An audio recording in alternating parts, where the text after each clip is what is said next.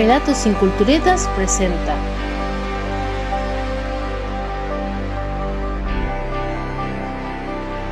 Descanso Rural.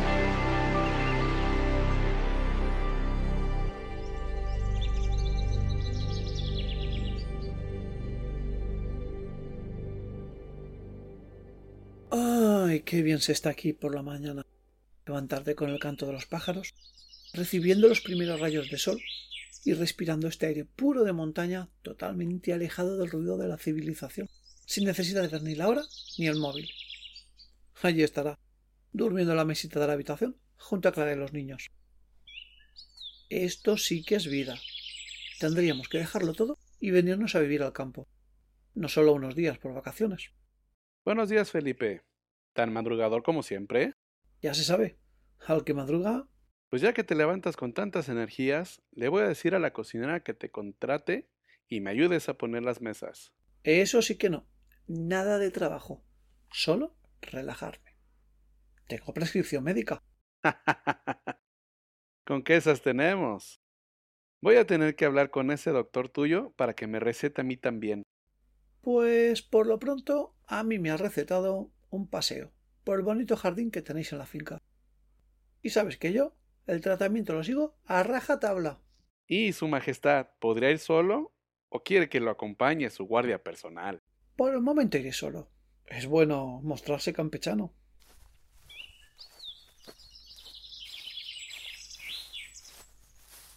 Agradezco tener este momento de la mañana para mí solo. Amo a Clara e idolatro a los niños, pero el día es agotador.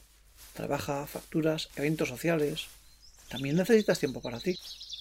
Te pasas todo el día repartiendo con la furgoneta, aguantando marrones tanto de clientes como de encargados. Y al final del día pones buena cara e intentas disfrutar de la familia lo poco que puedes antes de acostar a los niños. ¿Qué es eso negro que hay entre los arbustos? Un trozo de plástico. Pero qué cerda es la gente. Ven un Edén como este, la, a tirar basura. Vaya, pero si es una cinta de VHS, todavía quedan de estas. A saber las veces que la habrán regrabado. Se ve desgastada. Venga, volvamos a la finca con la familia y tiremos esto en alguna papelera. Así habremos hecho la buena obra del día. Veo algunos huéspedes en el comedor, pero ni rastro de Clara y los niños. ¿Se les habrán pegado las sábanas? Vamos a ver. No oigo ningún ruido en la habitación. Imagino que acabarían cansados de la piscina. No me extraña, ¿no pararon? Voy a darme una vuelta a ver qué más hay en esta planta. Ah, mira, la ludoteca. Aún no hemos venido. Esta tarde podemos traer a los niños para jugar algo. Me pregunto si tendrán el tragabolas. Mm, a ver. Aquí hay una tele con reproductor de DVD. Espero que tengan servicio de videoclub, porque nosotros no hemos traído ninguna película. Pero mira que tenemos aquí. Un viejo reproductor de VHS. ¿En serio que todavía hay gente que gasta estas cosas? Pues ni me voy a quejar, ya que estamos. ¿Por qué no damos un vistazo a la cinta? A ver qué tiene grabado.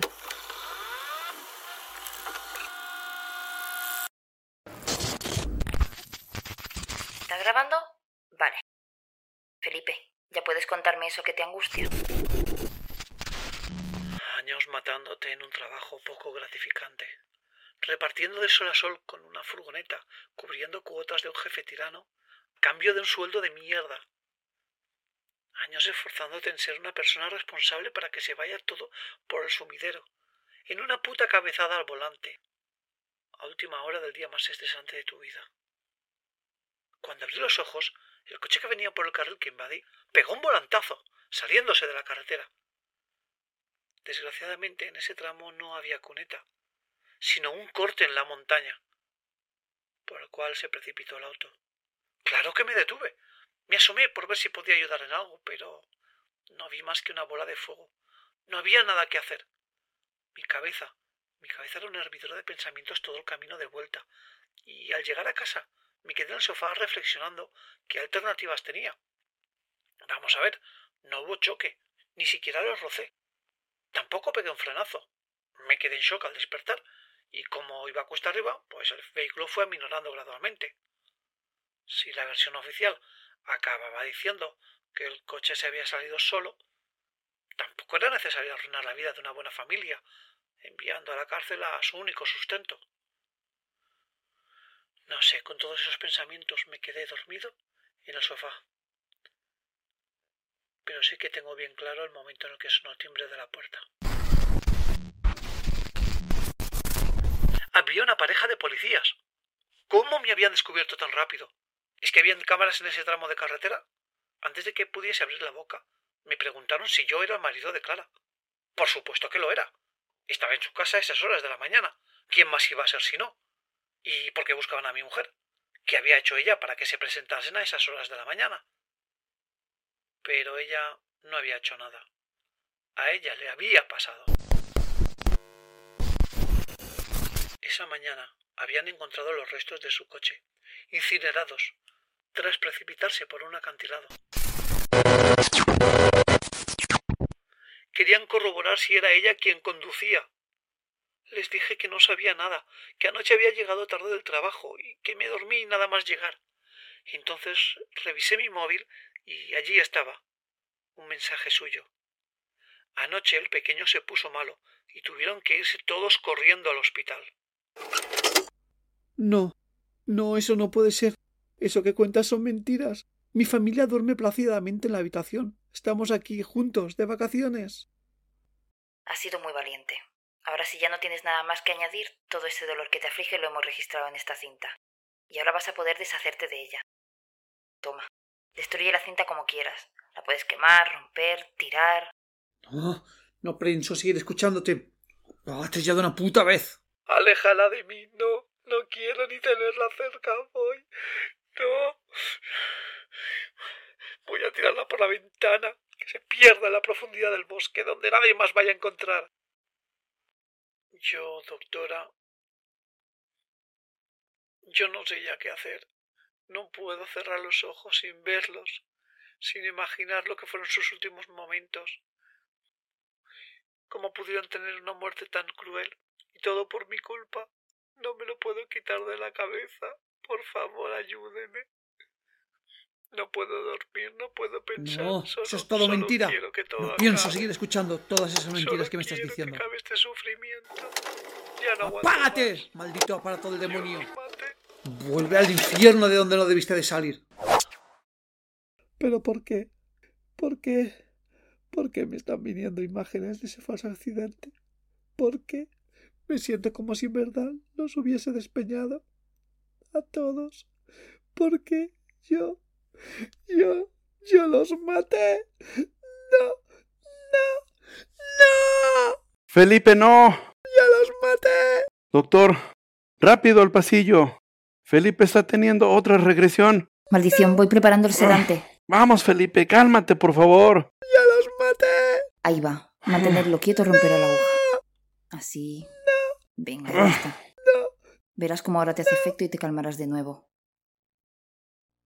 Con lo bien que iba esta vez, llevaba varias semanas tranquilo desde la última regresión. Yo tampoco lo entiendo. Su cerebro le hace olvidar todo como mecanismo de defensa y se imagina que está de vacaciones con su familia.